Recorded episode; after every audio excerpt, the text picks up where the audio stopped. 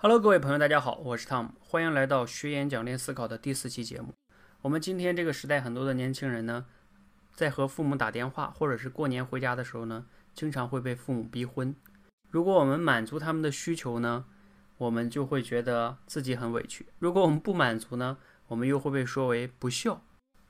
所以，面对这个矛盾，你是怎么去解决的呢？你会怎么样去思考这个问题呢？今天呀，我给大家推荐这篇演讲，就是谈这个话题。今天今天这篇演讲呢，和之前的三期不大一样。之前的三期呢，都会比较感动，都是那三个人物的一些个人的亲身经历。而今天这个演讲呢，非常的理性，思考的深度也很深。接下来的时间呢，让我们一起来聆听周希的《谁动了我的孝心》。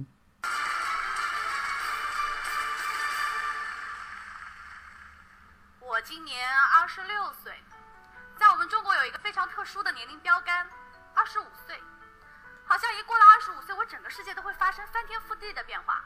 特别是有一件事儿，二十五岁之前，逢年过节我们回到家里，亲朋好友见了我们都问：“你在哪读书呀？准备去哪工作？毕业了想干什么呀？”可一过了二十五，我的整个世界好像只剩下了三大终极难题：你有对象了吗？什么时候结婚？什么时候要小孩儿？抛给我这些问题的人群当中，有一个特别难缠，是我的好朋友徐女士。她的另外一个身份是我亲妈。今年母亲节的时候，我给她打电话，我说：“喂，妈妈，祝你母亲节快乐。”电话那边就沉默了三秒，徐女士立刻很而准的回我，她说：“谢谢宝贝，希望你两年后与我同乐。”我还没来得及回她，她又是一句：“她说你呀，给我带个男朋友回来，就是对我最大的孝顺。”我的天哪！我才刚刚过了二十五，还没走向人生巅峰呢，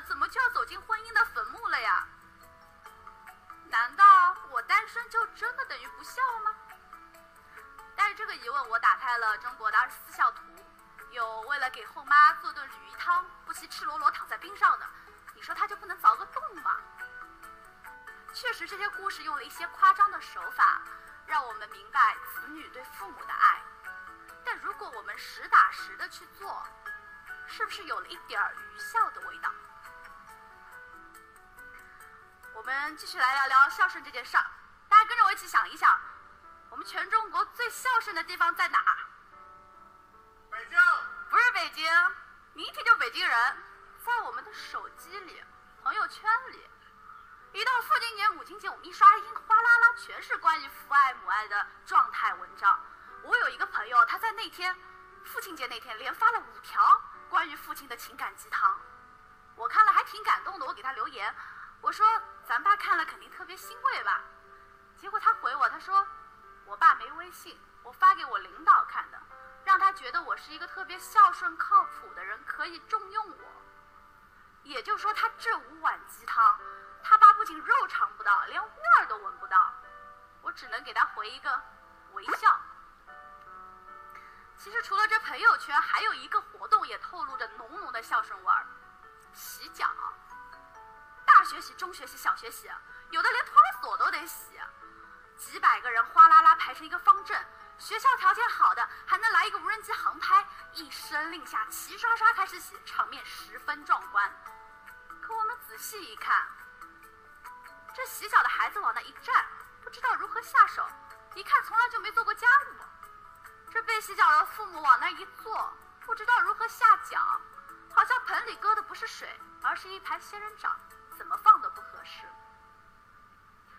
洗脚它确实能够拉近我们父与子之间的距离，但是让我们想一下，如果我们尽孝的方式只是转发朋友圈和洗个脚，会不会有点太刻意了？这更像是一种伪笑，多了一些表演的色彩。今年春节的时候，我的外公去世了，剩下我外婆一个人住在他们原来的老房子里。我外婆的晚年特别幸福，她有四个十分孝顺她的儿女，每天晚上轮流陪她吃饭。可就在上个月，突然有一天，她召集了大家伙在一块，说要开个家庭会议。说的第一句话，他说：“我想去住养老院。”我妈听了一下就急了。他说：“妈，你这不是让别人看我们笑话吗？我们哪对你不好？你说我们改。我外婆摇摇头，她说：“你们对我特好，要工作还得花时间陪我。可是白天我一个人在这空荡荡的房子里，心里空落落的。老头子走了之后，连个跟我说话的人都没有。我想我要不去养老院吧，那儿有那么多和我一样的老头老太，我和他们一起下下象棋，打打太极。”你你们有空来看我就行。我妈一听说，不，妈，这会议咱没办法开下去了。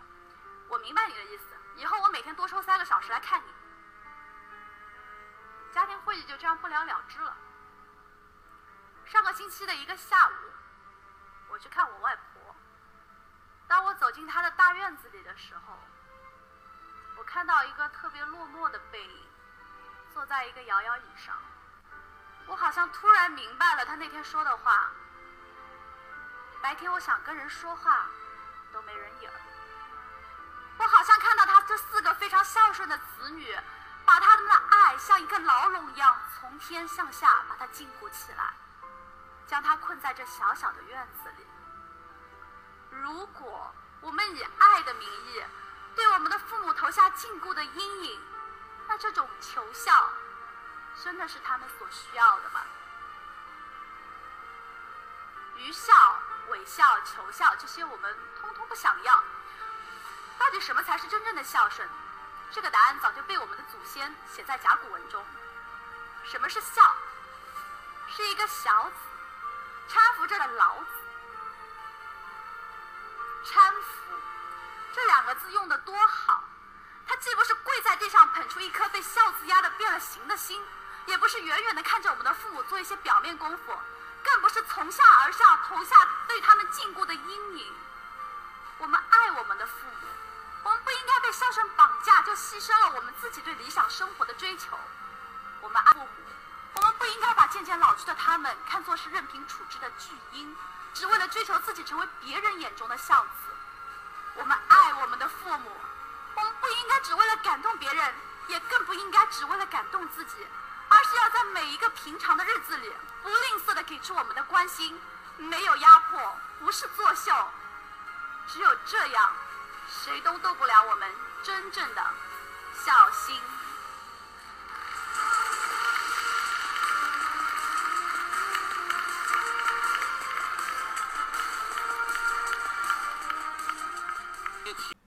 好，那我们回到我们今天的解析。听完这个演讲啊，你有哪些思考和启发呢？我们还是让大家思考两个问题：你觉得在这个演讲中，中西用了哪些演讲的技巧呢？第二个，听完这个演讲，你会有哪些维度的思考呢？还是啊，请你暂停一下，最好可以思考一下，然后再听我讲。